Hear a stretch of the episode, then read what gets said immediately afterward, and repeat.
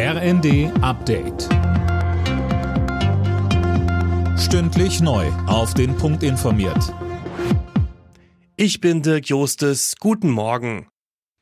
Bundeskanzler Scholz hat den Hinterbliebenen und Angehörigen der Opfer der tödlichen Autofahrt nahe des Breitscheidplatzes in Berlin sein Mitgefühl ausgesprochen. Die Suche nach dem Motiv läuft noch. Anna Löwer. Scholz twitterte, er sei tief betroffen von der grausamen Amoktat. Auch Berlins Innensenatorin Spranger nannte die Fahrt bei Twitter eine Amoktat. Alles deute darauf hin, dass der Täter psychisch beeinträchtigt sei. Die Polizei ermittelt in alle Richtungen. Experten zufolge gibt es bisher keine Hinweise auf eine terroristische Tat. Ein 29-Jähriger war gestern mit einem Kleinwagen in eine Menschenmenge gefahren. Eine Frau starb, mehrere Menschen wurden schwer verletzt.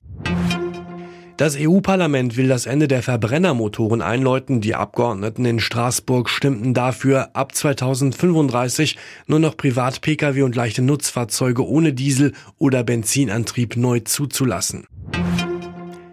Bund und Länder sollen sich rechtzeitig und umfassend auf mögliche neue Corona-Wellen im Herbst und Winter vorbereiten. Das fordert der Corona-Expertenrat der Bundesregierung. Wichtig sind im Fall der Fälle unter anderem bundesweit einheitliche Regeln und eine klare Informationskampagne.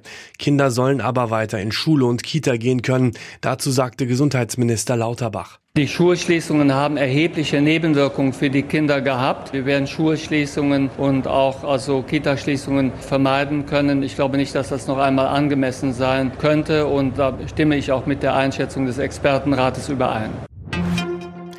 Die Gewerkschaft Verdi hat 12.000 Hafenarbeiter zu Warnstreiks aufgerufen. Hintergrund ist die nächste Tarifverhandlungsrunde morgen. Angesichts weltweiter Lieferkettenprobleme kritisieren die Hafenbetreiber die Aktion als verantwortungslos.